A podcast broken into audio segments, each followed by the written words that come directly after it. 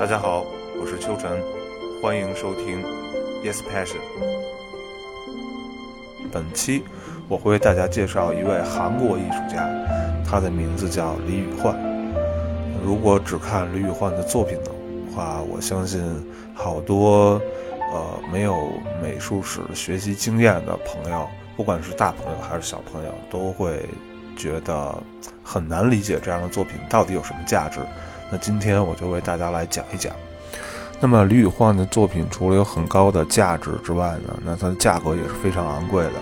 李宇焕在一九七七年创作的作品，名字叫《从点开始》。那这件作品在二零一二年的首尔拍卖会上以二百二十万美元的价格成交。那当然，其他李宇焕的作品也都是非常昂贵的。那么这样简洁的作品为什么能够卖出这么贵的价格？那是那些收藏家或者是美术馆都疯了吗？呃，当然不是。那这些收藏李宇焕作品的藏家，还有美术馆机构都是很有经验的，他们都是对艺术市场和呃艺术史非常了解的。那在介绍李宇焕之前呢，我首先要阐明一个观点，原因在于呢，呃，李宇焕的作品它的范畴属于抽象概念艺术的类别。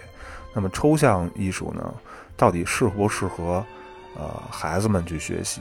那我的结论是非常不适合孩子去学习，因为抽象艺术所表达的大多都源于一个概念，那么这就需要我们去学习大量的美术史知识，甚至是哲学知识。另外，也需要对历史的发展或者社会的情况都有一定了解，我们才能去真正的理解抽象艺术。否则，我们就不会清楚抽象艺术的根本价值。那另外呢，一个孩子在成长阶段呢，并没有完全形成自己的世界观、人生观，并且对社会的了解也不够充分。那么这样的情况下，硬是去学习抽象艺术，那么其实是一个非常表层的事情。那我们把话题再回到李宇焕身上。那李宇焕生于一九三六年，二十岁的时候呢，移居日本，并且在日本取得哲学学士学位。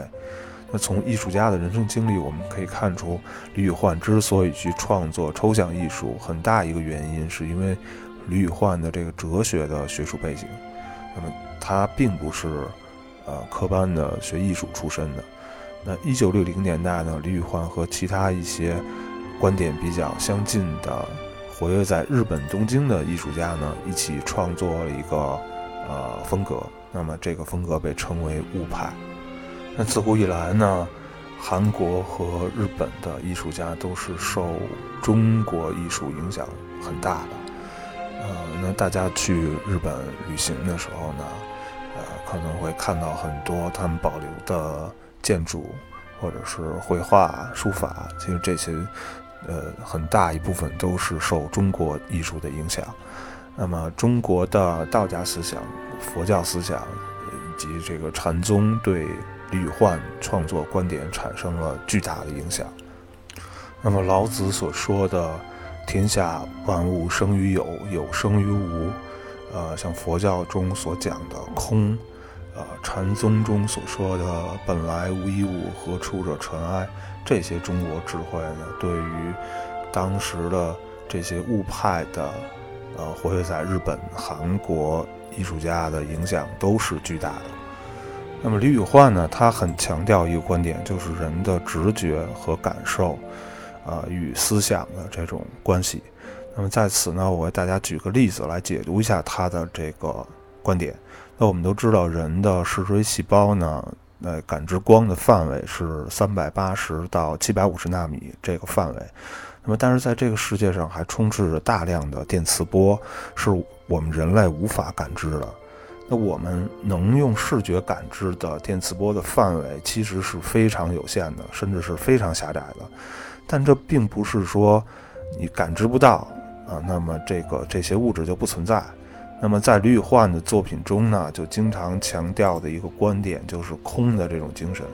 那么他也会在他的作品中留出大量的空白，让人去思考这种空这个概念的问题。那么当然，从中呢，我们可以引申再去探讨一个问题，就是原来我们好多我们看不到的东西，那么通过科技的提升，那我们现在可以看到了。比如说像分子这样的物质啊，呃，那我们以前我们是没法认识它的。但是呢，发明了这种电子显微镜之后，我们可以看到它了，那我们就可以认识它，可以去分析它，可以解读它。那我们把问题再回到李宇焕身上。李宇焕因为是学习哲学出身，那么他也深受一个哲学流派的影响。那么这个流派就叫做存在主义哲学。那存在主义哲学有一句名言叫做“存在先于本质”。那么这句话呢，实际上意味深长，它可以启发我们去认识很多事情。那么比如呢，在人类出现之前呢，地球上就有树。但是在人类出现之后呢，才用这些树呢做出了桌子、椅子。那在李宇焕的作品里呢，实际上他经常用到树木和石头这些多种多样的材料。那么这些材料呢，大多都是原始的材料。呃，那它能给我们什么启发呢？那么有些事情呢是等待我们去发现的，有些事情是等待我们去创造的。那希望。这次介绍李宇焕呢，能给大家一些小小的启发。